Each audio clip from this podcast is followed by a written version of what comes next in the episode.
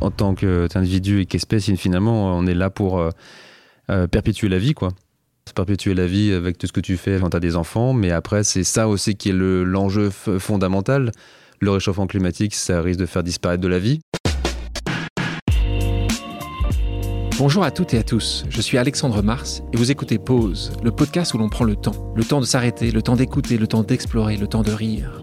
Merci de votre fidélité et d'être de plus en plus nombreux à nous rejoindre chaque semaine. Chaque épisode est l'occasion de marquer un temps d'arrêt pour aller à la rencontre de mes invités. Ces femmes et ces hommes sont des artistes, des chefs d'entreprise, des écrivains, des entrepreneurs, des sportifs ou des activistes. Et ils ont accepté le temps d'une pause de nous livrer les dessous et les secrets de leur parcours. Nous allons parler de réussite et d'échec, d'engagement et de mission, d'entrepreneuriat et de défis. Un moment unique et sans concession pour vous inspirer et vous évader. Vous êtes en pause, soyez les bienvenus. Est-ce que ça vous dit d'intégrer les insectes à votre alimentation? Non? Mon invité d'aujourd'hui va tenter de vous convaincre. Ingénieur agronome de formation, il est passionné par la faune et la flore depuis son plus jeune âge. Ayant à cœur de comprendre l'impact des êtres humains sur la nature, il s'oriente vers le génie biologique, puis devient consultant en environnement. Engagé, il se lance en parallèle dans la création d'une association dédiée au développement durable, qui le conduira à étudier la solution des insectes pour réduire les risques environnementaux. Convaincu par les résultats, il quitte son job et s'associe avec trois copains pour lancer Insects en 2011. Spécialisé dans l'élevage et la transformation d'insectes pour l'alimentation humaine et la nutrition animale, Insect n'est pas une start-up comme les autres et honore une mission aider les populations à se nourrir et pallier au manque de ressources alimentaires des générations futures. Vous restez dubitatif Vous doutez de la taille du marché Vous pensez que ça ne parle qu'aux spécialistes Eh bien, détrompez-vous. Ils ont déjà réussi à lever 425 millions de dollars. Le temps d'une pause, l'entrepreneur, insectivore engagé, revient sur les coulisses de cette success story qui prépare une véritable révolution alimentaire. Bonjour Antoine Hubert. Bonjour Alexandre. Comment tu vas? Très bien et toi, merci de l'invitation. ah oui, c'est avec grand plaisir. Euh, entrepreneur, scientifique, ingénieur, comment tu préfères qu'on te définisse? Bah, j'ai commencé par être scientifique, puis après j'étais militant et aujourd'hui entrepreneur, mais je pense que les trois sont assez liés en fait. Euh, les trois sont. Euh, dans, moi, ma vocation, c'était de, de, participer à changer un peu le monde à une échelle très euh, humble et enfin, petite, qui est son échelle. D'abord, être scientifique, c'était comprendre le monde. C'est juste comprendre de quoi on est entouré, l'environnement, l'impact, les, pollutions, le, le, climat. Et finalement, j'aurais pu devenir un scientifique. Faire, je fais plusieurs occasions pu faire une thèse, devenir un chercheur, peut-être qui aurait contribué avec le GIEC à essayer de l'élever les consciences. C'est un, un métier hyper noble et hyper utile. Puis, euh, puis tu dois monter des projets, monter tes financements, organiser des équipes. C'est très entrepreneurial en fait la recherche. Très entrepreneurial. Et euh, après, je suis venu plutôt militant dans le sens de la continuité, de dire bah, je peux aussi monter des projets pour essayer d'aller dans les écoles, convaincre les enfants. Euh, donc c'était une continuité en utilisant la science pour convaincre aussi. On voit que dans les temps du Covid, on a besoin de science pour euh, expliquer à tout le monde ce que c'est, que ce sont des, choses assez fondamentales, euh, des basiques. Et finalement, l'entrepreneuriat, c'était une continuité logique, c'est-à-dire que la science ou le, bénévolat, c'est l'impact non-profit, et tu peux faire l'impact pour profit et aligner finalement l'intérêt économique et écologique. Bah, justement, tu, tu disais engagé et entrepreneur, est-ce que pour toi c'est un oxymore, entrepreneur engagé? Est-ce que c'est justement quelque chose qui, qui va très bien ensemble? Est-ce que tu ne vois plus que ça? Un entrepreneur ne peut qu'être engagé? Comment toi tu, le, tu vois ces deux mots ensemble? Euh, c'est pas du tout un oxymore, ça va ensemble et je pense que ça sera effectivement euh, complètement euh, corrélé dans les prochaines années, prochaines décennies, parce que de toute façon toute entreprise sera qu'on appelle avec les critères ESG, environnemental, social, euh, gouvernance, on ne pourra plus euh, ne pas l'être, euh, en fait. Comme, comme aujourd'hui, toutes les entreprises sont devenues numériques par la force des choses en 20 ans, dans les là, avec tous les enjeux, je veux dire, colossaux sur le climat, la biodiversité, l'inclusion au niveau social, tout ça, en fait, tu ne pourras pas ne pas l'être. Donc, je pense que les auditrices et les auditeurs ont envie d'entendre plus sur cette aventure insecte, mais revenons d'abord sur ton enfance. Donc, tu es né dans les années 80, tu as grandi dans les Alpes soyons plus précis, en Savoie, mm. soyons plus précis, Aix-les-Bains. Aix-les-Bains. Mm. Euh, tu peux nous décrire ta jeunesse? Euh, tranquille, effectivement, euh, à, Aix, avec des euh, voilà des une, beaucoup d'amitiés qui sont toujours là et des, et des copains, beaucoup autour de la, la nature. C'est là que j'ai découvert les insectes dans les montagnes tous les tous les week-ends, effectivement. toujours une, une, préférence pour moi la, la montagne l'été que la montagne l'hiver, plus calme et plus et plus ouverte, il y a plus de diversité, de biodiversité. Et puis aussi, j'ai découvert la musique là-bas. j'ai fait beaucoup de musique avec des, avec des différents copains. Quel type j'ai joué, j'ai un peu joué tous les styles. J'ai fait de la fait la basse, un peu, surtout la basse, après un peu de percussion et clarinette, mais surtout de la basse. Et j'ai pu avoir la chance d'aller de du heavy metal au jazz en passant par le, le funk et tout ça. Donc très très diversifié. La musique les arts, pour moi, c'est assez clé dans aussi l'entrepreneuriat. Tu apprends à vivre en groupe, à vivre autour d'un projet et à partager ta passion. Tu rêvais à, quel métier justement quand tu étais enfant? Tu, tu, te voyais justement rock and, euh, rocker? Tu te voyais, tu te voyais plutôt. Tu étais fan de Alain, euh, ce, spécialiste de, de la faune et la flore, Alain, Alain Bougain-Dubourg. Ouais, moi, je regardais ça quand j'étais petit. J'étais complètement fan de tous ces, T'avais son poster émissions. T'avais son poster dans ta chambre des, des, cartes qu'il avait d'animaux là que tu recevais. Ah euh, effectivement, quotidiennement, on va tous les tous les docus effectivement euh, dans ce sens, c'est des revues animales. Et je vois aujourd'hui mon fils qui est encore plus passionné, qui connaît tous les noms d'animaux à 5 ans euh, ou, ou d'insectes. Mais non, c'était le fait d'être entouré par cet environnement là plutôt plutôt naturel. et aujourd'hui, tu vois beaucoup moins insectes, hein, euh, dans, ces, dans ces montagnes-là. C'est une vraie préoccupation. Comme tu es toujours, hein, tu, traverses quand tu es sur la route des vacances, euh, les insectes euh, pullulaient sur ton pare-brise. Aujourd'hui, beaucoup, beaucoup, beaucoup moins. C'est un signe effectivement que la, biodiversité va, va très mal. Tes parents, ils faisaient quoi? Ils étaient entrepreneurs, ils étaient scientifiques, ils étaient... Euh... mon père scientifique, ingénieur, effectivement, euh, plutôt en, mathématiques, voilà, en sciences, euh, et qui travaille dans différentes entreprises, euh, en conseil, en formation. Euh, ma mère plutôt du domaine artistique, plusieurs, voilà, plutôt travaux, plusieurs entreprises, puis après elle s'occupait pas mal de nous, ma sœur et de moi, quand on était petits en Savoie, avant de reprendre des postes aussi dans la, autour de la formation, des arts et de la formation de à l'université de Chambéry. Et et, donc, c'est d'un côté un peu de science. vous allez à Chambéry, donc là, c'est. c'est loin. c'est entre les deux. Entre, les deux, faut pas non plus. faut, déconner, hein. faut pas déconner. Non, mais voilà, il y avait, y avait effectivement une tendance euh, voilà, scientifique, euh, euh, artistique, et puis mes grands-parents avaient été aussi entrepreneurs, voilà, de, artisans. mon, mon, ah, grand-père et ses parents étaient imprimeurs, ma, ma grand-mère. Restaurateur, qui était restaurateur Et du côté de mon père, était plutôt dans le, des bars, en fait, tenait des différents lieux de, de bars, et aussi donc avec des, des, lieux pour manger euh, ouais, à, Bécherel puis à Rennes. Effectivement, plusieurs membres de la famille là-dedans et différents entrepreneurs. C'était assez intéressant. Puis mon, mon grand-père, je trouvais ce qui était assez Heureusement, il est décédé assez tôt quand j'étais petit, mais euh, il avait son, son, imprimerie et puis c'était euh, un modèle intégré verticalement avec ma grand-mère qui faisait une papeterie à côté, qui vendait des produits finis sur place finalement comme une vente directe de produits qui sont des produits d'impression, des livres après, des, des papiers de différentes, euh, voilà, des calligraphies, etc. Donc, tous les deux, ils faisaient complètement, ils faisaient la chaîne entière de, la chaîne de valeur. exactement, c'est assez, assez intéressant. On parle de Rennes, c'est, hmm. ce n'est peut-être pas donc si étonnant que ça qu'une fois ton bac en poche, tu, tu, te diriges vers les classes prépa, puis des études en génie biologique. Hmm. Et donc là, tu pars à AgroCampus, qui est à Rennes. Ah, tout à fait. Euh, et puis après, tu fais Agro Paris Tech, euh, hmm. donc évidemment à Paris. Euh, tu avais hésité avec une autre voie? Est-ce que c'était c'est une, question d'ailleurs pour beaucoup de jeunes qui ne savent pas forcément à 18, 20 ans hmm. quoi faire. C'était une évidence pour toi? Non, enfin la biologie était une évidence. Après, c'est la, biologie était déjà une évidence. La biologie, au sens plutôt plus fondamental, la compréhension de, de, des cellules, du mécanisme très très fondamental, très petite échelle en fait, microscopique.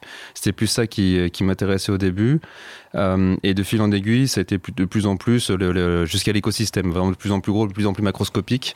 Euh, et, euh, y a, et, vraiment faire de la science, quoi. C'était vraiment faire de la science qui m'intéressait. À un moment, c'est que la musique m'a beaucoup intéressé. J'ai hésité à faire plus de musique de manière professionnelle et la bio pour le plaisir, mais c'est quand même la bio. C'est quand même plutôt le.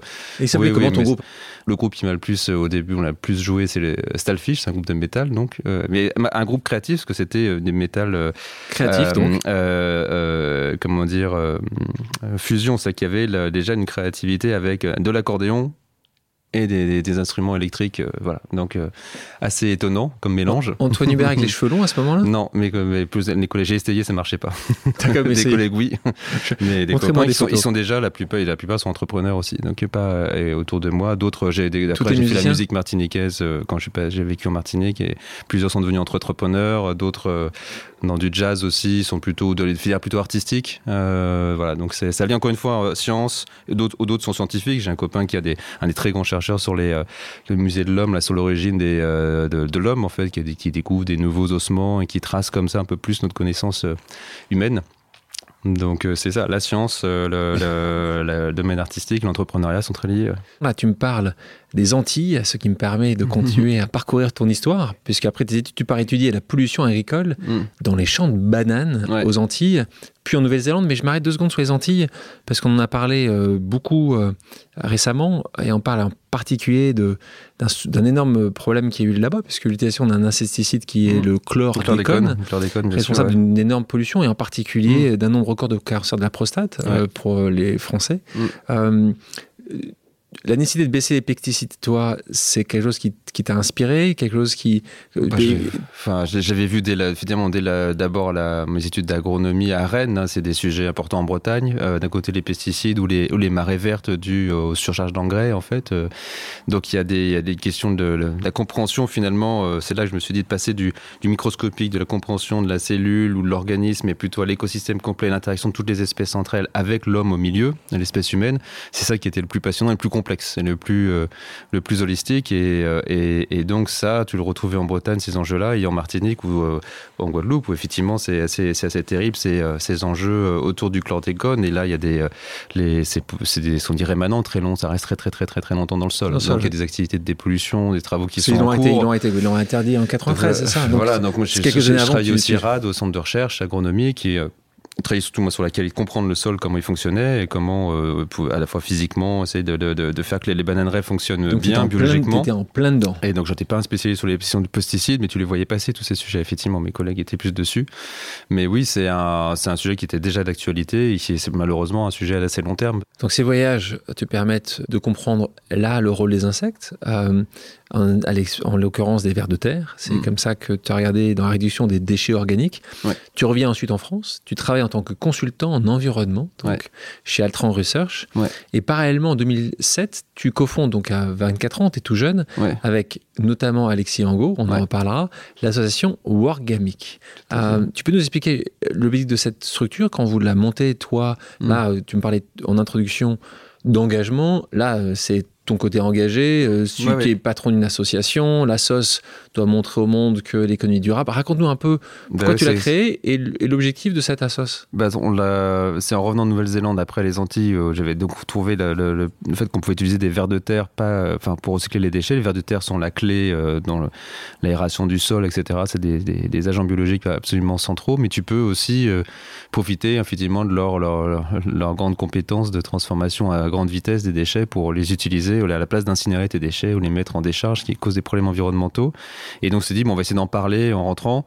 Au début, le projet était plus, euh, avec un copain Simon, de, se dire, bah tiens, on va essayer de faire un tour du monde d'initiatives autour du compostage, du lombricompostage, etc. Finalement, ça s'est pas fait. Et on s'est dit, non, mais il y a quelque chose quand même à faire. Donc, on a commencé à en parler. Euh, d'abord à AgroParisTech, il y a eu une occasion de faire une présentation des étudiants. Puis après, de fil en aiguille, on a monté des jeux pédagogiques comme ça. Et on est, euh, on la première fois qu'on l'a fait à AgroParisTech devant des jeunes, je crois, de lycée, qui étaient intéressés pour savoir pour l'avenir, c'est quoi l'environnement, etc.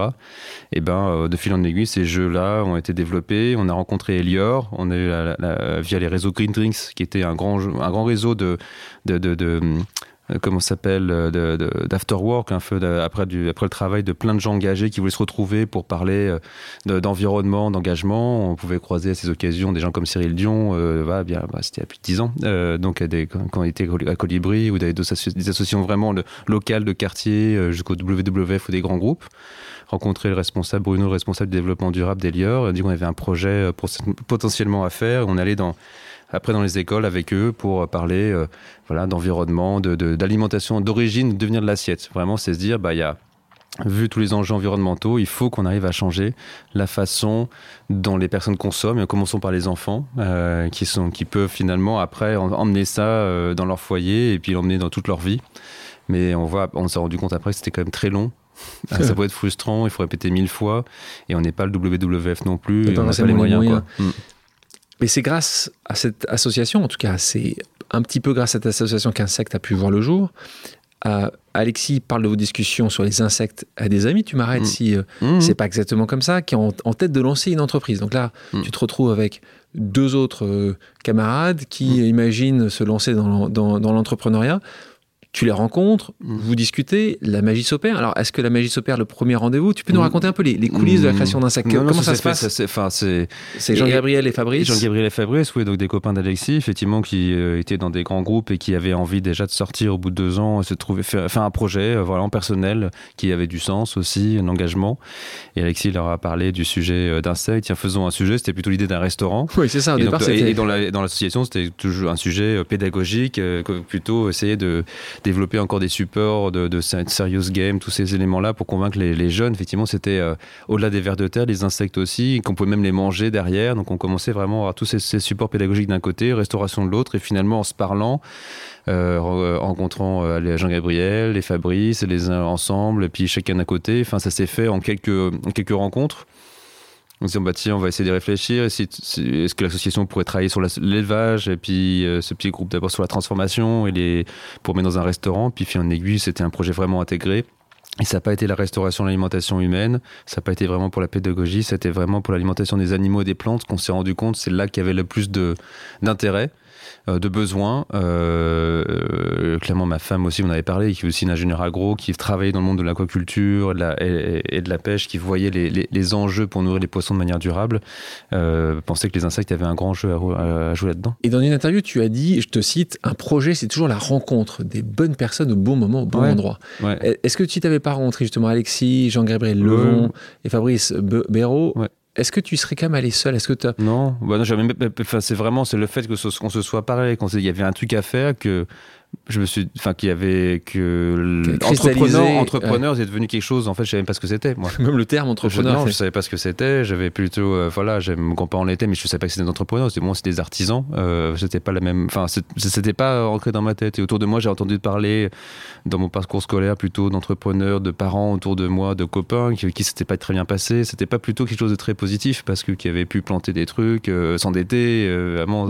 Oublions pas, hein, c'est plus de 10 ans de ça. Donc c'est aujourd'hui, il y a 11 millions de Français dans les dernières études qui voudraient être entrepreneurs. C'est Mm. énorme. Mais en 2010, quand les discussions euh, démarrent avec euh, tes potes, hmm. la cause environnementale n'était pas forcément au cœur des préoccupations, en tout cas comme elle est aujourd'hui. Ça me fait penser à Malik Ben Rejdal dans Mm. ce podcast, cofondateur du groupe IAD, Mm. qui est euh, une autre l'unicorne. Mm. Il m'avait raconté que personne ne croyait en son projet à ses débuts.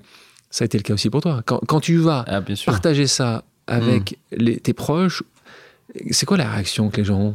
Non, c'était plus de l'amusement. Enfin, c'était plus, c'était pas, pas, oui, c'était pas, c'était pas méchant, mais c'était plutôt, euh, c'était plutôt rigolo. C'était plutôt Ça, c'est rigolo. euh, voilà, C'est sympa, c'est sympa hobby, ou- voilà, je sais pas qu'est-ce qu'ils veulent. Enfin, c'est bon, on verra bien ce que c'est. Ils comprenaient pas forcément tout, que ce soit des amis, que ce soit de la famille, ou que ce soit juste après les premiers euh, personnes qu'on a vues dans des jurys et autres avec le projet.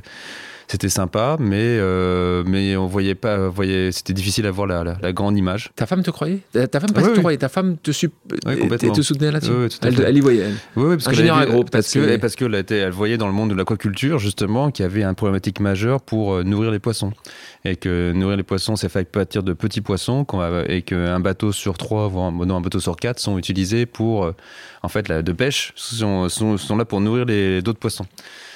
Donc euh, il y avait et, et avec un problème de, donc de disponibilité. Donc il y avait un sujet, elle le comprenait complètement. Euh, ta femme t'aurait pas soutenu Ça aurait été aussi facile? Bah non, bah non. Impossible C'est sans elle euh, et puis sans quelques amis aussi, même des aides financières que j'ai eues parce que moi j'étais, j'avais pas de capital pour démarrer, euh, rien du tout, donc il fallait bien à un moment euh, mettre une mise de départ. Donc on a eu la chance d'avoir une aide de la région.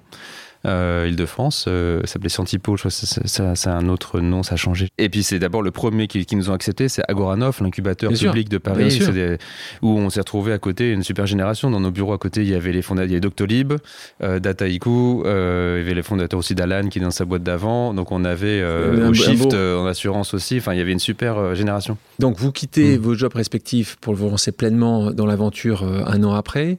Euh, donc je- t'as pas beaucoup hésité, t'as quand même hésité. Tu avais un Non, j'ai pas hésité, mais Ah je oui. pense que c'est un peu de l'inconscience à ce niveau-là. non, parce que j'ai j'ai pas hésité. Je me dis, non, je peux pas ne pas le faire parce que c'était juste. euh, le, le- c'est ça que j'avais envie, vraiment envie de faire. Donc euh, j'ai quitté mon boulot, mais j'avais pas de, j'avais pas de chômage, j'avais rien. Et c'est parce que j'ai eu, euh, j'ai eu euh, ma femme et quelques copains et qui m'ont un peu, un peu, un ta peu femme, m'aider. quelques copains, qui m'ont un peu aidé pour tenir un peu. Et Ouais. après, finalement, j'ai pu refaire une petite mission à côté qui m'a rouvert mes droits pour avoir le chômage quelques mois après, neuf mois après. tu provoques la chance, parce que tu la provoques en étant aux bons endroits, les bons événements. Et vraiment, ce que j'ai fait euh, au fur et à mesure, c'est aussi de bien t'entourer. Et dès le début, avec mes trois associés, c'était recruter progressivement meilleur que soi. Insecte voit le jour en 2011. Mm. J'ai tenté le mieux possible de décrire Insecte dans mm. l'introduction. Toi qui en es le, grand patron, est-ce que tu pourrais dire à nos auditrices et nos auditeurs qui n'auraient jamais entendu parler d'insectes, en trois phrases, qu'est-ce que tu fais, qu'est-ce que vous faites?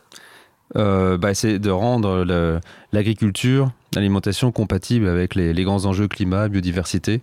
Euh, le modèle agricole, comme on dit tout à l'heure, a réussi à, sauver beaucoup de vies et nourrir le monde pendant très longtemps. Il a atteint ses limites et on doit en créer un nouveau changer un certain nombre de choses. Et les insectes en font partie. Et nous, c'est plus que les insectes. C'est juste une façon de penser l'agriculture, une façon d'apporter des technologies du champ. Euh, vraiment à l'assiette et les insectes sont un vecteur de tout ça. Alors insectes, hein, pour euh, ceux qui ne connaissent pas, c'est écrit avec un Y sans E à la fin, Y-N-S-E-C-T. On parlait d'agriculture. Quand on parle d'agriculture, normalement, une association d'idées avec les fermes. Mm. Vos fermes ne correspondent pas du tout à l'image des fermes que l'on se fait traditionnellement, puisque vous, les vôtres, sont dites des fermes verticale. Est-ce que tu peux nous expliquer aussi euh, le fonctionnement d'une ferme verticale? Donc on a hum, on en a mis les 2-3 ans au début à trouver nos technologies parce qu'on savait pas comment on allait faire. C'était ok, on a une idée, mais comment on va le faire après? Euh, Et donc on a regardé comment se faisaient les élevages d'insectes. C'est pas nouveau, ça fait des siècles qu'on élève des insectes. Si tu regardes le plus ancien qu'on élève, c'est le ver à soie. Le ver à soie, euh, ben, simplement, a en fait même structuré l'ensemble des échanges économiques entre l'Europe et l'Asie depuis Marco Polo, euh, même, voire même avant. Donc c'est quand même quelques siècles d'existence, ver à soie, qui sont derrière la soie. Et, et donc des élevages sont bien connus et toutes les opérations se font dans des euh, qui sont nourris, euh, on apporte des feuilles pour nourrir ces chenilles qui vont après se transformer en cocon et récolter. Ces opérations-là se font dans des, fermes un peu ouvertes, euh, je dis des piles, des empilés comme des, cultures de champignons. Et, après, à un moment, on les récolte. Donc toutes les opérations sont manuelles. Et nous, on est parti de cet état de l'art-là et on allait chercher comment en fait rendre, avoir des volumes compatibles avec l'alimentation le modèle alimentaire européen, on va dire, les, contraintes sanitaires, les attendus sanitaires, et avoir un prix qui soit compétitif. Et quand tu fais pas de soie, bah, hmm. avec des produits alimentaires, bah, c'est moins, moindre valeur ajoutée par rapport à la soie. Et donc, on allait chercher finalement toutes les, convergences technologiques qui arrivaient sur les automatismes, euh, les robots, les automates, la data, l'intelligence artificielle et la fine compréhension aussi du vivant, la, biologie vraiment avancée. Et c'est les trois ensemble qu'on a fait converger et on arrive donc à ces fermes Pareil, où tu retrouves des bacs dans lesquels grandissent nos insectes, qui sont des scarabées, qui sont des petits vers de farine, euh, qui sont des espèces bien connues, je pourrais y revenir, mais euh, de ces bacs sont empilés finalement. Dans cette ferme verticale veut dire qu'on empile en fait des bacs et des, palettes, comme ce que font les vers à soie, mais dans une bien plus grande hauteur. C'est combien une hauteur euh, Eh ben, ça va de 15 à 35 mètres selon nos sites. Donc dans le Jura, dans le, aux Pays-Bas ou, ou à Amiens en ce moment en construction. Et ça, et, donc euh, euh, là, quand c'est en grande hauteur, bah, c'est des, des, robots qui vont les chercher et qui les amènent dans une autre euh, zone. Finalement, c'est comme si c'était un peu le champ où le grandissent les insectes, et puis après on les amène à l'étable où on va les nourrir, on faire qu'ils sont en bonne santé, on va les récolter, on va récolter leurs déjections au fur et à mesure, tout ça de manière automatique, au lieu de le faire comme faisaient avant les, les éleveurs de verre à soie à la main, en, renversant un peu un bac. Je sépare les déjections sur des tamis, c'est plus fin, avec des grosses des, larves, des restes de, bouffe qui sont pas mangés, etc. Donc c'est le truc qui est à la, base, c'est un élevage, c'est euh, c'est pas compliqué dans le fond. Par contre, il faut des compréhensions fines. Ça reste un, un élevage, c'est du vivant, donc ça reste compliqué à bien comprendre de quoi il a besoin de manger l'insecte pour grandir, à quel moment, comment il se transforme, comment il se reproduit, euh, et, après maîtriser, après la deuxième partie, qui est l'usine agroalimentaire qui est adossée, hein, c'est comme euh, une transformation à la ferme, comme ceux qui ont des, vaches et qui après font du fromage euh, à côté, dans leur ferme, à côté.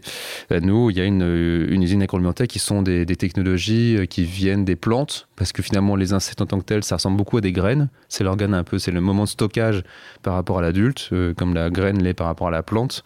Donc il y a beaucoup de protéines et d'huile et on les transforme avec des techniques pour euh, stériliser, chauffer, euh, séparer, récolter de l'huile pure et puis une, une, sorte de pulpe qui est après séchée pour en faire en fait une poudre très riche en protéines, un concentré de protéiques. Et c'est ce produit-là qui est vendu pour nourrir les animaux et de plus en plus maintenant l'homme. On va revenir sur de plus en plus l'homme, mm. parce que c'est un défi mm. euh, aussi important de convaincre justement l'homme qu'il va pouvoir manger des insectes. Euh, en parlant de ça, tu parlais tout à l'heure, tu évoqué le fait qu'à un moment, tu as, réfléchi à lancer un restaurant. Mm. Euh, pourquoi ça s'est pas fait, ça? Bah, c'était tout début le concept que, que, que aussi Jean-Gabriel, enfin Fabrice et Alexis euh, avaient en tête. Parce que c'était peut-être, je sais pas, c'était pas plus simple, c'était tiens, faisons un restaurant avec des insectes, il y a plein de produits un peu euh, nouveaux, mais, euh, mais comme finalement après tu as ton restaurant, mais tu vas lâcher où tes insectes T'avais pas de matière première, donc euh, et nous passer à nous tous les quatre, c'était plus, on avait plus plutôt fait dans l'industrie, dans le l'amont, donc c'est dit qu'on serait peut-être plus pertinent là, avec nos passés dans l'agriculture, l'agronomie, l'industrie, à produire et puis créer cette, cette, cette offre pour que des gens demandent, enfin demandent des restaurants, mais avant tout des industriels qui vont faire des, pro- des, des, des, des produits pour des granulés pour nourrir des poissons, des croquettes pour nourrir les chiens et les chats, des engrais pour nourrir les plantes, ou des, différents produits préparés pour nourrir l'homme. Eh ben, c'est plutôt ça qu'il faut. Et puis demain, peut-être qu'un jour, on ouvrira un restaurant, dans quelques Mhm. années, peut-être. Antoine, je te propose maintenant une pause amicale. Le principe est simple. Mm. Nous avons demandé à quelqu'un qui te connaît bien de te poser une question. On écoute. Bonjour Antoine, bonjour Alexandre. Euh, Antoine, tu nous as convaincus que manger des insectes, c'est bon pour les animaux, bon, pour les hommes, bon pour la planète. Mais est-ce que toi, tu aimes manger des insectes? Question d'Éric Archambon, l'excellent euh, investisseur qui a l'idée, je crois, un de vos tours de table et qui Exactement. est le, le direct le président, fondateur euh, d'un fonds d'investissement qui s'appelle Astanor Venture. Euh, question donc, est-ce que toi, tu aimes manger des insectes Ouais, et puis, et puis un, un grand gastronome, Eric. On, a des, on aime beaucoup, effectivement, déjà, la- la- ensemble aussi la bonne bouffe. Et ce qui est important quand tu travailles dans l'alimentation, la culture, c'est aimer manger. Aimer bien manger, aimer du bon vin, etc. Et ce qui est son cas. Et, et oui, les insectes, oui, euh, j'en ai mangé régulièrement au début avec Alexis, Jean-Gabriel Fabrice. On n'arrêtait pas de faire des recettes pour tester différents trucs.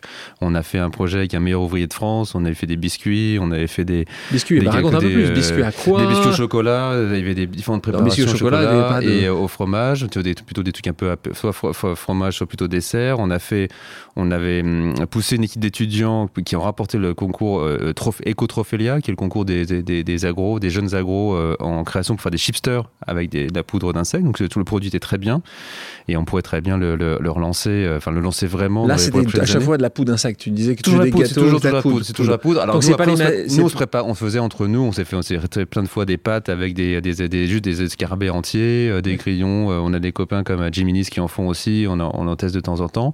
Et moi, je l'ai fait, euh, j'ai fait pour mes 30 ans, euh, donc ça va bientôt être 10 ans, sur, euh, sur des péniches à Paris. On avait euh, des grands pots, on avait des, on avait, c'est marrant, on avait fait le test. Il y avait des verres de farine d'un côté, puis il y avait des grillons de l'autre. Et on voyait qu'il y avait des impressions différentes euh, de tous les copains qui étaient là. Certains mangeaient plutôt les verres de farine, que c'était plutôt euh, un tube sans pâte. Et donc, c'est plutôt les pâtes qui faisaient peur et pas envie de manger les grillons. Et les autres, c'est plutôt je mange des grillons parce qu'un tube, c'est plutôt, ça me fait penser plutôt à un serpent, etc. Et en fait, ça, ça me, ça- j'aime pas. Donc, en fait, il y a deux catégories de personnes. La troisième qui mangeait aucune des deux, elle y existait le troisième qui mangeait aucune des deux, quatrième qui mangeait les deux. Donc, Ça il il y avait un peu. il y avait les deux, et puis, et puis jusqu'à notre mariage il y a quelques années avec ma femme aussi, on en a fait là, notre, le chef euh, qui était là a fait des, à partir de la poudre des, des blinis. Donc, qui avaient pu être utilisés après pour différentes préparations. Donc, non, c'est possible et c'est très bon. Et euh, il y a des tonnes de produits qu'on fait, euh, que font dans nos équipes aux Pays-Bas qui sont excellentes. Et je vous recommande le burger qui n'est pas encore euh, vendu en, en France, France. mais, mais Ah. bientôt. Bientôt. Donc, d'ailleurs, je serais curieux de savoir combien d'auditeurs qui nous écoutent aujourd'hui ont déjà goûté des insectes. Si c'est le cas, n'hésitez pas à partager vos expériences sur les réseaux. Et, et, et- et en 2014, donc avec l'équipe d'insectes, vous êtes aussi à l'initiative du syndicat européen des producteurs d'insectes. Alors, ça, il, faut, il y a beaucoup de syndicats. Celui-là, il n'existait pas, donc Non. vous l'avez créé. C'est européen des producteurs d'insectes pour disposer d'un levier de sensibilisation auprès des élus européens. Ouais. Donc ça vous a permis d'ailleurs de faire légaliser, c'est important, hein, l'usage Oui, des protéines oui. d'insectes dans l'alimentation des poissons d'élevage, on en parlait. Euh, texte qui, a été en, qui rentre en vigueur maintenant il y a quelques années de ça, puisque c'était en 2017. Ouais. Qu'est-ce que ça a changé euh, En fait, on a dû faire ça et pour justement arriver à que légaliser finalement, on avait, trois, on avait trois grands euh, verrous qui étaient un la technologie, bon, ça c'était notre problème, commercial comme bah, euh, la FAO, l'ONU répétait partout que les insectes c'était génial, mais il fallait qu'on ait des clients, et d'abord que le produit est bon nutritionnellement, le, le- le fait qu'il soit bon pour l'environnement, ils s'en foutent euh, les clients. Aujourd'hui moins, mais en tout cas au début pas du tout. Et puis il y avait le verrou réglementaire parce que la plupart des marchés qu'on visait étaient inter- interdits. Pas juste parce que personne n'avait pensé aux insectes. Et, et sinon, on pensait insectes comme catégorie animaux, donc vache folle aussi. Il y avait ce sujet-là qui était existé le- il y a 20 ans en France, en Europe, et qui, faisait qu'il n'était plus du tout possible de nourrir des animaux ou des produits animaux, parce qu'il a raison. Et donc, on a dû euh, finalement constituer euh, une start-up de start-up qui était ce, bras armé de la filière, juste à quatre au début, euh, entreprises, donc travailler avec des concurrents, euh, directs ou indirects, dans le monde des insectes. Et puis aujourd'hui, on est plus de 80 membres.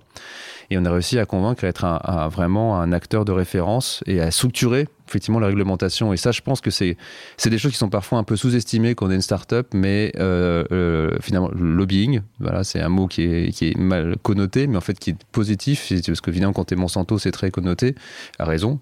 Mais, on, va dire, euh, on va dire plaidoyer. Voilà, le plaidoyer, il est, il est, mais il est, il est nécessaire en fait, pour, pour, juste faire comprendre surtout des, choses nouvelles, à quoi ça sert, et juste comprendre du sérieux de ce qu'on était, et les, engagements sanitaires qui étaient la première chose. Est-ce que c'est sanitairement bon? Est-ce qu'on va pas faire la Commission européenne, sa première vocation des États membres dans la France, c'était d'être sûr qu'on n'allait pas créer un risque pour les populations qui allaient consommer des poissons nourris aux insectes ou euh, des plantes nourries aux insectes ou des, hommes directement qui seraient nourris aux insectes. Donc ça, c'était clé. On a fait beaucoup d'efforts et en quelques années, les, on a, les, poissons, maintenant, on peut les nourrir avec des insectes. Depuis peu, les porcs et les volailles, on peut les nourrir avec des insectes. Toutes les plantes, on peut les nourrir avec des engrais issus d'insectes. Et depuis cette année, euh, on peut nourrir les hommes avec des, des, scarabées, des vers de farine comme, comme ceux qu'on élève, et des, euh, des criquets, effectivement. Donc il y, y a, vraiment une, une, évolution, et une huitième espèce a été autorisée. Sept espèces sont autorisées d'insectes, deux scarabées, trois mouches, deux grillons, et maintenant un ver à soie. On a évoqué Astanor, on a évoqué mm. euh, des levées de fonds. On, on, va rentrer un peu plus dans, dans le dur sur ce sujet-là, puisque ça a été aussi pour toi en particulier euh, mm. euh, un élément essentiel de, la mm. construction de ton entreprise. Vous en mm. avez effectué un certain nombre, 2014, 2016, 2019, 2020. La somme totale s'élève à plus de 400 millions aujourd'hui de dollars. Explique-moi de manière très, très précise, est-ce que tu te souviens déjà la, la, première fois 2014 première fois que tu as réussi à convaincre. Tu bah parlais du jury tout à l'heure, mais, mais on a c'est 2012 les jurys. Le premier peut-être moins, mais après on a eu dans le 2012 des premiers concours qu'on a remportés, la ville de Paris, D'accord. Euh, Agoranov, c'était notre premier. Euh, c'était un, juge. voilà, passer le jury passer pour pouvoir jury, être accepté. Où dedans, tu as des industriels, tu as des scientifiques, tu as des investisseurs. Et donc, si, si tu, gagnes le concours, c'est que tu as une première validité. Tu as une première validation de ce que tu fais. Tu es, es, allé en, costume avec une cravate? Moi, je suis rarement avec une cravate. Euh, je vous dis juste je suis allé en costume avec une cravate le premier jour de mon boulot à Altran et je l'ai enlevé le deuxième jour. Moi, j'ai vu souvent, Antoine, j'ai rarement vu. Antoine, si, si, vous, si vous étiez à ma place là, vous verrez en face de, en face de, de moi quelqu'un qui était une magnifique chemise euh, bleue avec des oiseaux et des fleurs. Mais c'est vrai que c'est pas très, c'est pas très finance friendly, on va dire. Mmh. Euh, justement, combien J'ai travaillé longtemps à la défense, donc j'étais en costard, mais sans que jamais sans cravate. Euh, après toutes ces années, combien de combien de meetings investisseurs t'as fait en tout? Oh, des centaines. Centaines ah, Centaines, je pense, depuis le début, depuis le début en 10 ans, une centaine, ouais, facile, facile. Et, parce les, gens comprennent, les, investisseurs comprennent aujourd'hui beaucoup, plus facilement. Beaucoup plus facilement. À quel moment tu as vu ce changement? Je, pense que depuis deux ans, euh, vraiment, ça bascule beaucoup plus parce que ce qu'on fait, euh, on, a, on a plusieurs difficultés. D'abord, on, on, est une start-up française il y a quand même quelques années, c'était pas encore ça. Ça a tout changé avec la French Tech, évidemment, qui s'est structurée. on, peut, encore une fois féliciter tout ce qui a été fait. Tout ce qui a été euh, fait, mais il, y a 7, 8, 9 ans, pas du tout. Donc euh, même il y a 2, 3 ans, encore, 4 ans, c'était encore un peu difficile, c'est encore vu. Euh, voilà, c'est français, c'est trop compliqué qu'on a des investisseurs globaux, anglo-saxons au sens large ou asiatiques. Vous ne travaillez pas assez, vous avez des lois, on, l'a beaucoup entendu. donc, donc français compliqué. ensuite, dans, la, dans alors, les insectes, mais en parlant de la biologie au sens large, connais pas, les, très peu d'investisseurs éduqués dans le domaine, dans l'alimentation très peu. Et puis, alors, quand tu parles de l'industrie, tu vas faire ce qu'on appelle des capex d'investissement lourd dans du matériel et pas juste, on l'appelle des opex, c'est-à-dire des, des, des, logiciels ou des dématérialisés. Et, donc ça va plus vite. Et donc il y a moins d'investissements lourds à faire avant d'arriver au revenu. Ben là il y a très très peu de gens effectivement qui comprennent ça. Encore aujourd'hui euh, n'a pas autant que dans le monde du SaaS du, logiciel et de toutes les, grandes réussites qu'il y a euh, notamment en France et dans le monde enfin, maintenant aussi en France et, avant euh, dans la Silicon Valley en Angleterre en, en Suède notamment. Mais là il nous il nous manque encore ce monde des startups industrielles ou deep tech. En fait, c'est vraiment de, de, de, de, de toi, tu technologie profonde. Tu, tu, considères une parfaite de la deep tech, toi? Ah ouais, Vraiment. Bah, ce qu'on fait est, dans la biologie est extrêmement pointu jusqu'à la génétique. Ce qu'on fait dans la data est très pointu. Ce qu'on fait dans les. Parce que la deep tech, maintenant, est un peu trop euh, connoté que intelligence artificielle. C'est pas que ça. La deep tech, notamment véhiculée par BPI, c'est vraiment plus large que voilà, au sens ça. Toi, ingénieur agronome, euh, tu t'es senti assez loin de ces levées de fonds? Est-ce que c'était difficile à appréhender? Est-ce que tu as... Raconte-nous un peu un peu. Est-ce que tu t'es senti très à l'aise dès le départ? En fait, c'est, le lever des fonds, c'est quoi? C'est euh, convaincre. Euh, c'est convaincre et quand tu es, viscéralement convaincu de ce que tu fais, que c'est utile et que moi je suis convaincu c'est pour l'intérêt général in fine. Aujourd'hui, c'est pour l'intérêt de nos salariés, pour l'intérêt de nos actionnaires, mais in fine, c'est pour l'intérêt général par rapport aux, bénéfices pour l'environnement que ça, apporte, les bénéfices nutritionnels. Donc c'est c'est un produit qui c'est utile. On a un label B Corp qui le, qui le, qui le démontre cet engagement-là. Mais euh, voilà, donc en fait, c'est juste quand tu vas voir des investisseurs, c'est expliquer ce que tu fais. Donc tu vas répéter, j'ai répété mille fois euh, notre histoire, et, et, et, plus, tu, plus, tu plus tu le fais, et plus tu t'améliores, et plus tu essaies d'être clair. Et je suis encore loin d'être le, le, plus clair sur ce qu'on fait. On a toujours des nouveaux trucs qu'on a découverts, donc il faut rajouter dans l'histoire. Mais c'est finalement raconter une histoire, c'est raconter l'histoire et raconter est-ce que tu arrives aujourd'hui au moment, ou pas encore, où tu as pu choisir ton investisseur Est-ce que ça reste encore compliqué qu'à la fin, tu as que un ou deux qui bah, pitchent, ah, qui, veulent, qui veulent te rejoindre? Non, mais c'est sûr qu'on n'a pas, comme dans les, dans les logiciels, euh, il y a 10 investisseurs qui viennent et qui, mettent, qui, mettent 10 term sheets sur la table. Ça n'existe pas dans nos domaine. Comme je disais, il y a très peu de gens. Mais j'ai la chance d'avoir rencontré, moi, des gens assez incroyables pour qui ça a vraiment matché. Je parlais Eric, effectivement, euh, par cette passion qu'il a pour l'alimentation, pour l'agriculture, et quelqu'un qui a eu énormément de succès dans les logiciels, euh, de Spotify à FreeNow. Exceptionnel. je veux dire, il il a, on, a euh, finalement des années effectivement une, vraie collaboration, il y a un vrai alignement où je pars avant, euh, où Mathieu Vermerge qui est à Singapour et a une, euh, sur fond de Protein Capital une, profondeur extrêmement forte de compréhension de ces sujets à l'échelle internationale. Et les premiers qui ont cru en nous, c'est Déméter. Il y a Bernard Maître, qui était un vétéran vraiment du venture capital. Ah c'est sûr qu'il était là depuis, qui, temps. Lui, qui a le euh, premier cru en nous, et puis après, avec ses collègues Stéphane, avec tout ça. et des pays à côté. Euh, T'as raison, mettons en avant Crédit Agricole, Brie Picardie, Caisse d'épargne, Picardie Investissement. Il y en a un paquet, Thalys Capital. Il y en a beaucoup, effectivement. Et mm. encore une fois, c'est beaucoup d'argent aussi. Upfront Venture, si on regarde les structures un peu plus américaines, Supernova, Armad Group. Euh, donc, quand même, à chaque fois, t'en avais peut-être pas 10, mais t'en avais même quelques-uns. Plus, oui, tout à fait. Qui vraiment croyaient profondément profondément ce qu'on faisait, qui reconnaissaient que c'était pas simple, mais que derrière la, ce qu'on fait, avoir un, un, impact qui peut être très significatif pour l'environnement, mais aussi économique derrière. C'est on a une profondeur de marché qui a été mesurée encore récemment par le, par le BCG qui a travaillé avec nous, mais c'est euh, des dizaines de milliards de tailles de marché dans lequel, euh, aller minimum 3 milliards, à mieux, au mieux 20 milliards, un marché quasiment captif pour nous par rapport à l'ensemble du portefeuille brevet qu'on a, qui, qui, sont une barricade finalement à, à marché, qui sont des barrières à l'entrée extrêmement fortes. Donc ça, bah, ça rassure profondément. On se dit, on a des technologies, c'est pas simple, mais on a une profondeur de marché qui est telle, spécifique pour nos produits. On a déjà plus de 100 millions de commandes de, euh, signées par des clients qui sont en train déjà de concrétiser progressivement cette part de marché-là. Et ce marché-là, il attend que nous parce qu'on a les brevets qui le protègent. Et ça, c'est clé d'ailleurs dans les, entreprises deep tech. C'est vraiment euh, d'un côté, je parlais de la réglementation tout à l'heure qui est clé à pas sous-estimer. Ça peut être un vrai frein, il faut vraiment investir du temps. Mais la partie brevet, propriété intellectuelle aussi, elle est clé. Et sans, sans brevet, c'est difficile de construire effectivement une, entreprise deep tech. On parlait des investisseurs, il y a même Ironman chez toi. Oui, oui, ah, le célèbre acteur américain Robert Downey Jr. Enfin, je sais pas mm. s'il est aussi drôle que dans ses films, euh, ce qu'il apparaît. Et, Je peux lui parler une fois, c'était assez marrant. Mais... Ah, tu as pu lui parler une fois. Et comment tu as réagi à son soutien? Il a vraiment un fonds qui aujourd'hui est investi bah, fortement dans tout ce qui est. Son, c'est son argent perso. Il a créé ça. On était quasiment son premier investissement, je pense. Euh, depuis, il a créé ce fonds qui s'appelle Footprints euh, Coalition, qui est vraiment ça, une coalition. J'y crois profondément. On doit tous être une coalition de, d'entreprises vertueuses, associations, militants, de, de, citoyens pour effectivement infléchir, euh, infléchir la, la, tendance extrêmement négative qui est devant nous.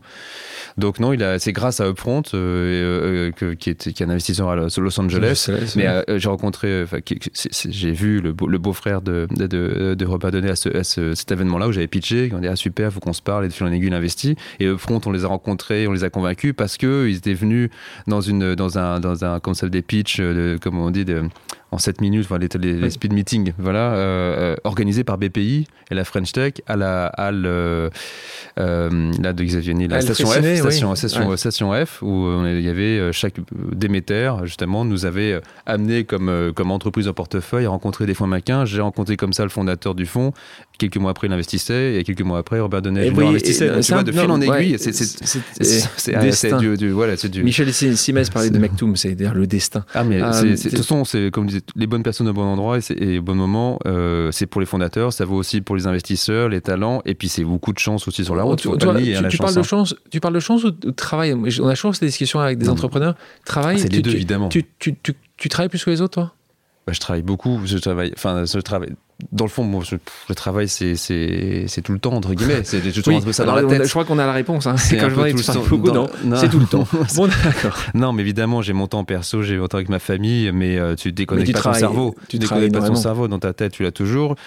Ne, tu, ne faisons pas croire. Mon point, c'est énormément de travail. On peut réussir sans travailler. Et, tu, et tu, provoques la chance parce que tu la provoques en étant aux bons endroits, les bons événements, en faisant le bon, les, bonnes préparations en amont, les bonnes personnes autour de toi. Et vraiment, ce que j'ai fait euh, très régulièrement au fur et à mesure, c'est aussi de bien t'entourer et dès le début, avec mes, quatre, trois associés, c'était euh, recruter progressivement meilleur que soi. Est-ce qu'on a encore continué? Là, on a trois personnes qui nous ont rejoints il y a, très peu de temps, qui ont une énorme expérience internationale. Et euh, bah, ça permet maintenant de, de, déléguer encore plus. Et donc, finalement, de libérer du temps. Ce qui est, ce qui est clé quand tu es entrepreneur, c'est créer la confiance autour de toi des investisseurs, ton équipe, et, et, vraiment avoir confiance en les autres pour, euh, pour ne pas tout faire et tout capter, sinon tu deviens dingue aussi, tu exploses en, route. Hein. Et je sais que tu embauches des très bonnes personnes parce que j'avais un très bon ami à moi hmm. qui aurait pu était en finale et tu as décidé de prendre quelqu'un d'autre. Donc je peux qu'imaginer que la personne que tu as pris super, à sa super. place je, je, je, déjeune avec lui dans quelques jours. Encore meilleur. euh, mais parlons de cet argent. Cet argent-là a permis, et on parlait tout à l'heure des burgers, mm. qui sont justement un produit B2C, mm. un produit pour la consommatrice et le consommateur final. Mm.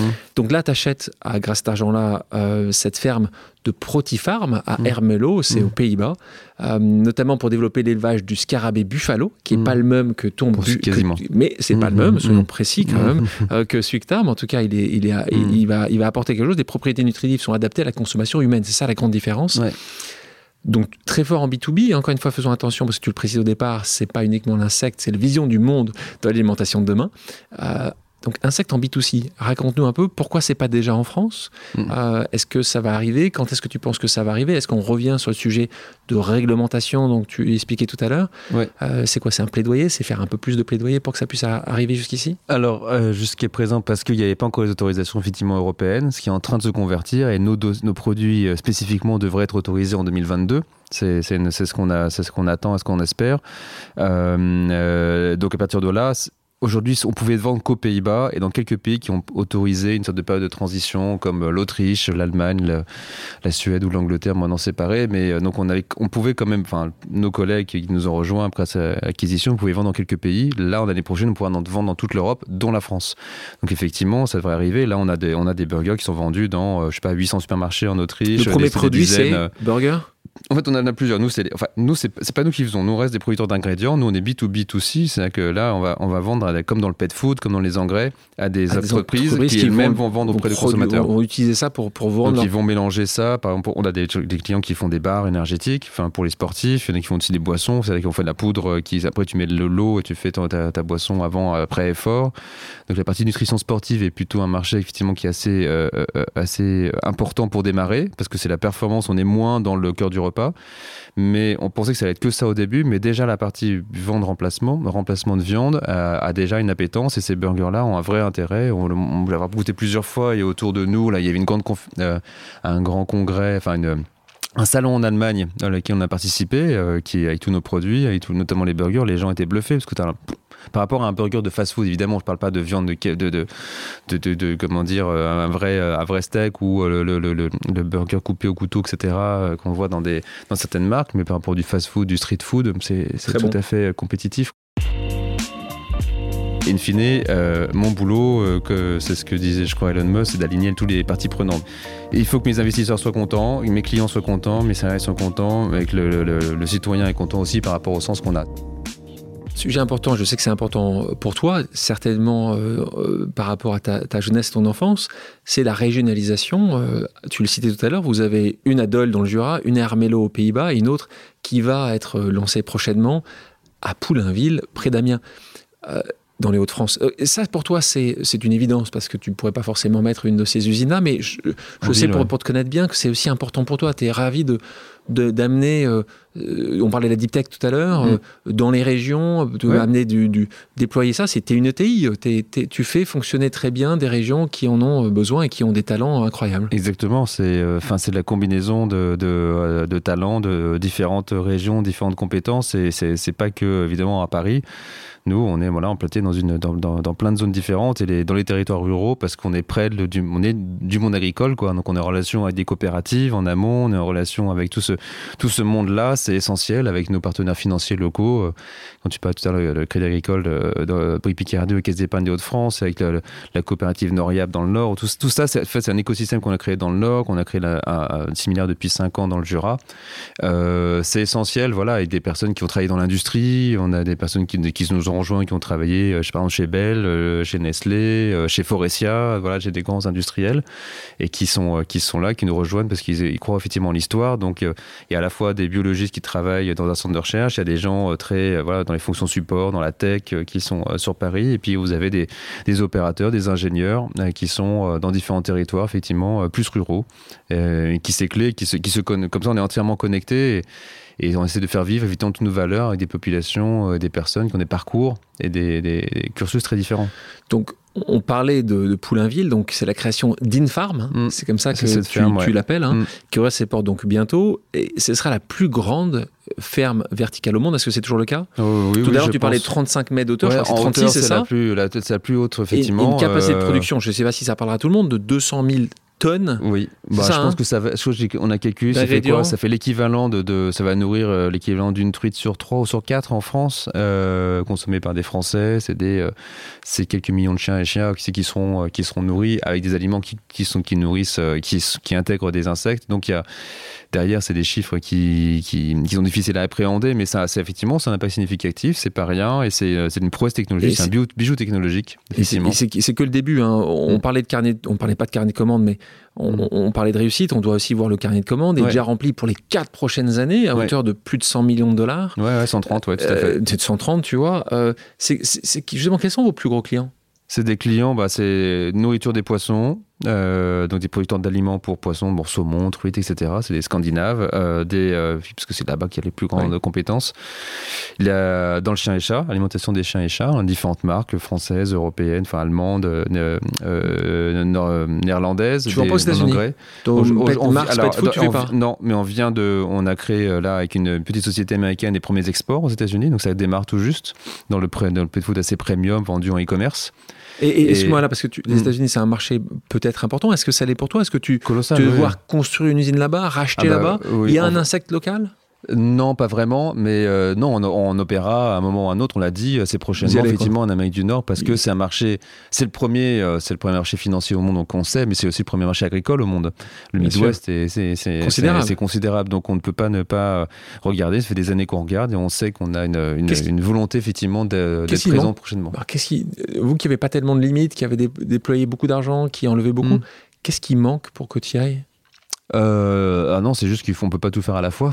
Donc de mener le projet à Amiens, c'est extrêmement, euh, ça nous prend énormément d'énergie. Euh, là, l'acquisition aux Pays-Bas nous prend beaucoup d'énergie. Euh, les, nouveaux projets qu'on a aux Pays-Bas. Et non, on continue en fil rouge à développer des choses aux États-Unis. C'est juste un peu tôt pour en parler. On a des choses intéressantes. Je pense qu'on parlera en 2022. on est entre nous. Voilà, non, non, mais on, y sera, on y sera dans pas longtemps. Dans pas longtemps. Hum. nouvelle levée de fonds? Ah bah après, pour financer, financer des, des, nouvelles fermes, demande des fonds en plus. Donc, ce sera forcément du capital, de la dette, les deux. Euh, enjeu et défi, parlons-en deux secondes. Là, c'est un mm. défi majeur. Hein. Si tu mm. veux arriver aux États-Unis, qui est le premier pays, tu as raison, un des premiers pays agricoles euh, au monde, on parlait des chiens et chats là aussi. Mmh, c'est le premier marché au monde. Premier marché au monde. Euh, là-dessus, c'est quoi ton plus grand défi cette nouvelle année, l'année d'après? Les étapes, c'est évidemment de finir le chantier d'Amiens, le démarrer, livrer nos, clients depuis Amiens. C'est continuer à investir sur les Pays-Bas. Là, on a des enjeux d'augmenter les capacités de production locale. On a des beaux projets là qui vont être structurés dans les prochaines semaines, en 2000 là, euh, cette année. Et puis, euh, ça va être en fait d'aller au moins ouvrir une autre ferme dans un autre pays, idéalement effectivement les États-Unis ou le Canada. C'est là qu'on a le aussi une très forte traction. Le but, la profondeur de marché qu'on a vu avec le BCG, c'est plusieurs centaines de fermes.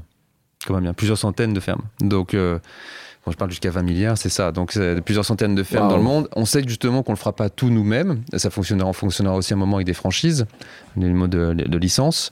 Mais pour qu'on puisse être capable de franchiser à un moment, il faut qu'on ait suffisamment d'expérience dans plusieurs fermes pour être capable d'avoir après tout ça, un process book, qu'on puisse transmettre, un, faire un clé en main à d'autres acteurs et puis après leur partager leur, leur, leur filer garder euh, des échanges sur la partie données la partie biologie on peut imaginer des modèles hyper intéressants donc nous l'enjeu c'est voilà démarrer c'est continuer sur la France et les Pays-Bas montrer qu'on peut le faire ailleurs en dehors un peu de notre notre backyard comme hmm. comme on dit en dehors de notre zone de plus grand confort la France et les Pays-Bas qui sont nos pays voilà historiques maintenant et de faire dans une autre dans une autre zone et les États-Unis c'est quand même très différent Et être capable de montrer qu'on sait faire là-bas, ça changera beaucoup de choses. Seconde pause amicale, je te propose d'écouter une deuxième question, mmh. qui est cette fois-ci posée par un de tes cofondateurs, Alexis Angot. Oui, salut Antoine, c'est Alexis. Euh, alors depuis que, que j'accompagne pas mal de boîtes et depuis mon départ de, opérationnel d'Insect, je me rends compte que les, les, boîtes sont de plus en plus euh, jeunes, les fondateurs sont de plus en plus euh, jeunes à se lancer et aussi que les montants euh, levés sont de plus en plus euh, importants et euh, du coup les équipes se retrouvent avec des équipes fondateurs opérationnels souvent peu expérimenté. Toi, quel serait ton conseil justement pour des, jeunes mais qui finalement connaissent une croissance très rapide et qui du coup sont confrontés à des, questions de management d'ego beaucoup plus rapidement que ce que nous on a pu connaître? Allez, je suis curieux d'avoir ta réponse. Effectivement, quand on est, quand on est des jeunes entrepreneurs, on, a, on connaît peu de choses. Donc, euh, et, surtout ce qu'on fait dans notre domaine à nous, qui est l'industrie, encore une fois la deep tech et les startups industrielles, il n'y a pas de communauté qui existe par rapport au logiciel. C'est-à-dire euh, tous nos, copains qui ont toutes les licornes euh, françaises, si elles veulent, elles peuvent aller chercher des gens dans d'autres boîtes qui ont réussi, euh, déjà avant les Critéo en France, puis si tu vas dans des grandes boîtes jusqu'à les Google, Facebook, etc., de recruter des gens qui ont vécu l'hypercroissance. Et ça, cette mentalité-là, c'est à structurer, ça, ça n'existe pas sur le marché des startups industrielles ou de la deep tech c'est compliqué parce que nous, on va recruter des gens dans l'industrie mais qui ne connaissent pas l'hypercroissance ou quelques personnes d'hypercroissance mais qui ne connaissent pas l'industrie. Donc ça, c'est euh, un état de fait. Euh, je pense que dans 5-10 ans, les personnes qui sont passées par chez nous s'aimeront un état d'esprit qui sera effectivement utile pour le reste de l'écosystème. Euh, ça, c'est une, une, première chose. Mais donc, donc aussi, on essuie pas mal de plates là-dessus. Euh, forcément, il faut manager des égaux. On a toujours poussé, nous, euh, essayer d'en avoir le moins possible tous les quatre. Évidemment, on a forcément eu un moment ou un autre. Mais c'est dire, en recrutant des gens meilleurs, leur faisant confiance, en déléguant, c'est important je pense qu'il faut très vite se savoir chacun, qu'on est plusieurs fondateurs, dans, dans quoi on est le meilleur au fur et à mesure, lâcher, lâcher des rôles, lâcher des périmètres, tu peux pas tout faire, et dans quoi tu es le meilleur, et tu te focalises de plus en plus là-dessus. Ça peut être un rôle de management, le CTO, le CEO ou d'autres aussi, voire même des rôles non aussi level mais très pointus en data science. Euh, voilà. Et sur les quatre cofondateurs, combien hmm. sont encore aujourd'hui cofondateurs dix ans après On est, bah, on est tout, bah, tous les quatre sont enfin, opérationnels. veux dire, euh, ici pour moi, elle est seule avoir quitté depuis quelques mois et euh, les deux autres sont toujours là. Et Fabrice est focalisé beaucoup plus dans la data science, voilà, avec peu de rôles managériaux. Et Jean-Gabriel, lui, a structuré beaucoup d'équipes depuis l'ingénierie, puis la production, puis l'informatique industrielle 4.0 qui est très complexe, et jusqu'au marketing, l'impact. Il porte tout l'aspect impact et raison d'être finalement. Il y a pas mal d'entrepreneurs qui, qui, viennent taper à ta porte, qui t'envoient un message, qui te contactent sur LinkedIn en disant Antoine, j'ai des questions, est-ce que tu as un peu de temps pour moi? Est-ce que tu as le temps? Alors oui, de bah. plus en plus, et j'avoue, euh, j'arrive pas à répondre à tout le monde, j'en suis vraiment désolé. De, avant, j'arrivais à répondre à tout le monde, aujourd'hui, c'est impossible, c'est juste impossible. Mais j'essaie de, je fais toujours, c'est-à-dire que j'ai discuté, je continue la discussion avec certains qui sont passés par Agoranov, qui sont dans, le food, qui ou pas, ou dans l'industrie, dans je pouvais être un peu plus pertinent. Et oui, je le fais par tout le temps. Par rapport à tes propres compétences. Mm. Euh, tu parlais des licornes françaises. Insect fait aujourd'hui partie de ces licornes françaises. T'en es fier?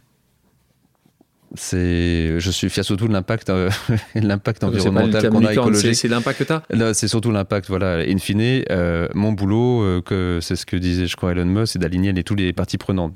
Il faut que mes investisseurs soient contents mes clients soient contents mes salariés soient contents et que le, citoyen est content aussi par rapport au sens qu'on a. Si tu fais si tu désalignes l'un avec les autres ça, ça, ça va pas de façon. un sujet qu'on partage fortement c'est évidemment cette mission. Tu parlais de mm. Bicorp mm. c'est un sujet euh, qui nous est très cher tous les deux. Euh, c'est une des seules entreprises dans, son domaine qui est Bicorp. Mm. Euh, c'était important pour toi de faire, cette démarche, de, la démarrer, de devenir Bicorp, d'être certifié? Bon, On l'a découvert ça il y a quelques années, ce label, et on s'est rendu compte, on a regardé beaucoup de labels, c'était celui qui était le plus exhaustif, le plus pointu, le plus complexe. Enfin, c'était, on l'a mis plus d'un an à la voir, c'est euh, Jean-Gabriel, mon associé, qui l'a tout, euh, qui a tout structuré. On a mis même du temps, même Bicorp avait du mal à nous mettre dans des cases. On a fait dû refaire plusieurs fois le questionnaire. À chaque fois, on avait des notes qui montaient, puis qui rebaissaient, puis qui remontaient, puis qui rebaissaient. Enfin, voilà. Donc c'était, euh, c'était assez complexe et on est, on est très content d'avoir eu effectivement le label. Et surtout, là, on va l'utiliser pour nous, c'est pas juste euh, pour faire joli, c'est un outil d'amélioration continue. C'est-à-dire que dans le, le principe, des, milliers de questions, c'est de dire bon bah j'ai voilà maintenant j'ai j'ai eu ces points-là et donc euh, j'ai le label, mais en fait il y a plein d'autres endroits où j'ai pas de points, où j'ai pas beaucoup de points et je me dis bah attends mais comme pourquoi j'ai pas beaucoup de points? Est-ce que je peux changer des choses là et augmenter mon impact? Environnementale, sociale, sur la gouvernance, l'éthique. Et, est-ce que ça fonctionne avec l'économique toujours Ou est-ce que je dois faire un compromis sur l'économique?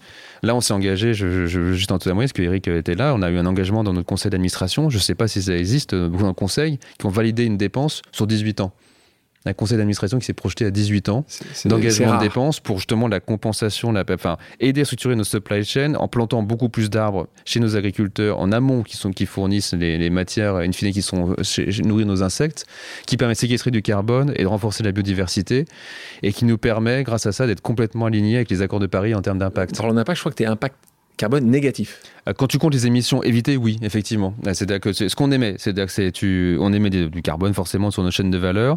Notre engrais, c'est des carbones séquestrés qui retournent dans le sol, donc ça, ça absorbe.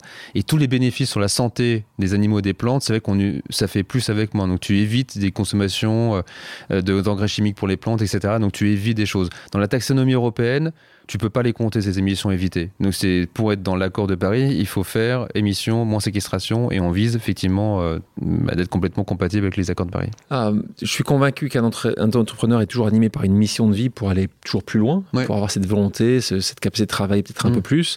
Comment tu définirais la tienne, ta mission sur cette terre? Sur cette terre, sur les prochaines euh, Non, bah, je pense en, tant qu'individu et qu'espèce, finalement, on est là pour euh, perpétuer la vie, quoi. C'est simplement ça, c'est perpétuer la vie avec tout ce que tu fais avec tes, quand tu as des enfants. Mais après, c'est ça aussi qui est l'enjeu fondamental. Le réchauffement climatique, ça risque de faire disparaître de la vie. Euh, enfin, la biodiversité, ça risque de la, vie en moins parce que des espèces vont disparaître. Mais c'est aussi des enjeux pour les espèces humaines. Il y a des, espèces humaines, des, des centaines de millions de personnes sont en risque majeur dans les deux, trois prochaines décennies. Donc c'est ça, comment tu les protèges et comment tu assures une, une vie après une justice euh, et une vie euh, désirable pour tous et juste pour tous. Quoi. On, parlait d'aliments entre... Sur Terre et demain peut-être sur d'autres planètes, effectivement. peut-être. On parlait de Bicorp, euh, le, le fonds que, que j'ai créé, que je dirige, est le premier fonds Bicorp d'investissement. Donc c'est évidemment des sujets que, que je partage avec toi. Une autre chose qu'on partage, mm. c'est que tu as eu euh, l'amitié et la gentillesse de t'impliquer aussi dans la fondation que je dirige, EPIC, mm. et tu as signé le pledge. Alors mm. j'explique ce qu'est le pledge. C'est que euh, tu as décidé, euh, il y a déjà quelques temps de ça, de promettre, c'est une promesse, une partie de tes gains futurs à EPIC, à des causes sociales, sociétales, environnementales. S'il y a des gains. Voilà.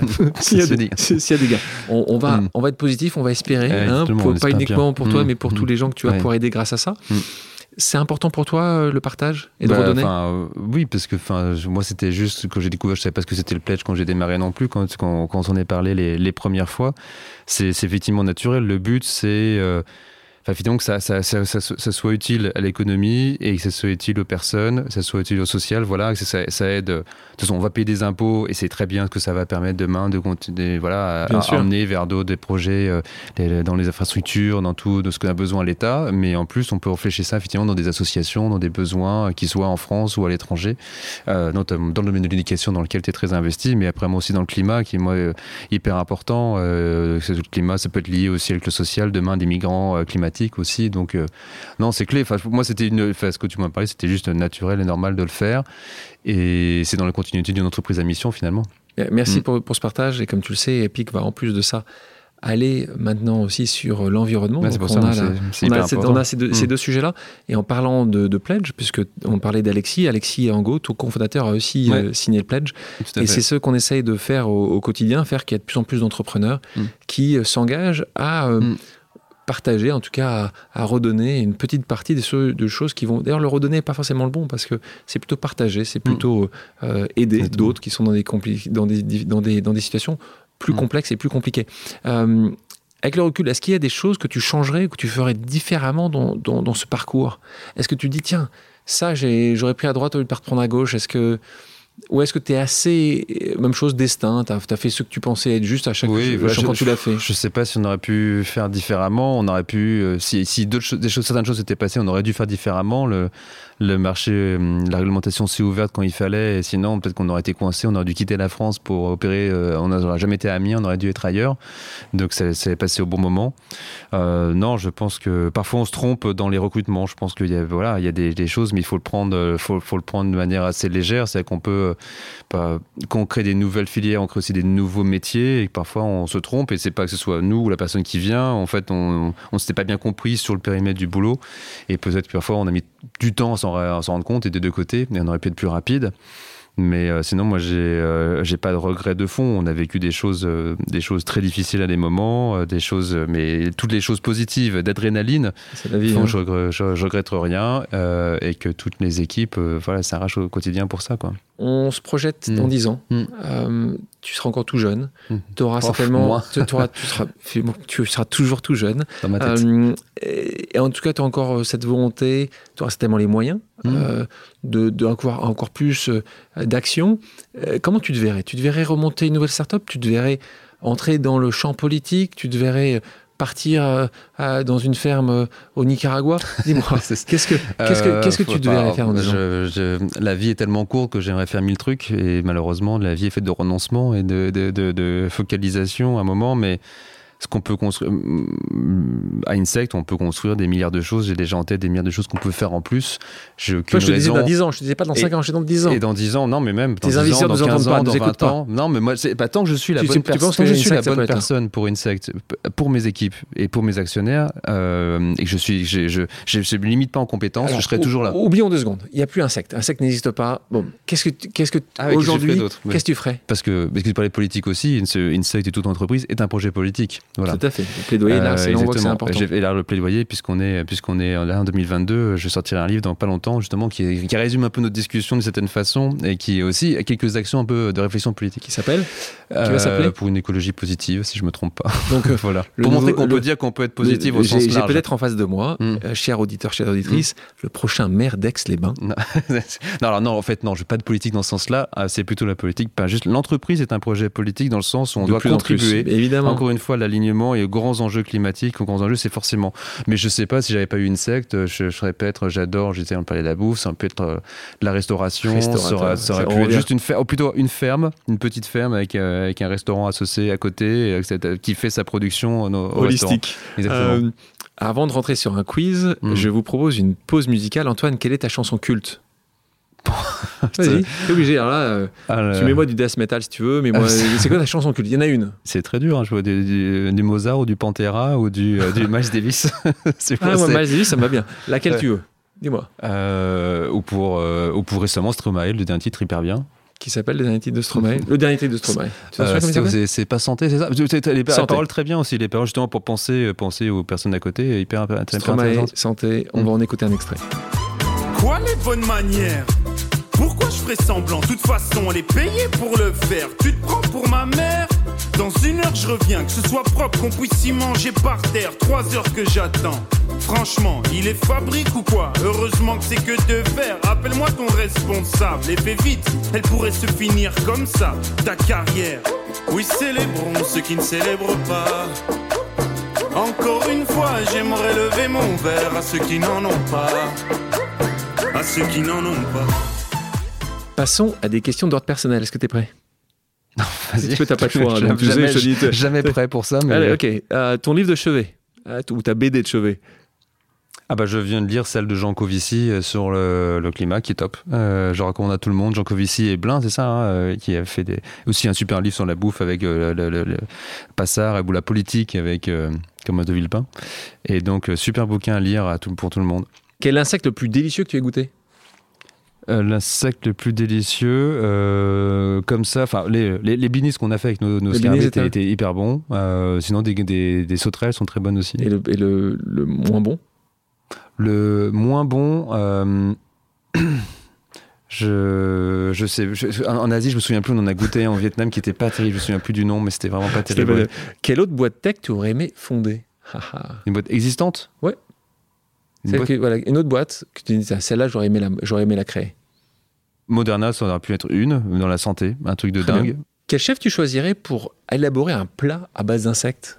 Ah, celui le plus exceptionnel que, chez qui j'ai mangé, c'est Alain Passard, sans aucune hésitation, mais il fait pas, ouais, mais euh, exceptionnel.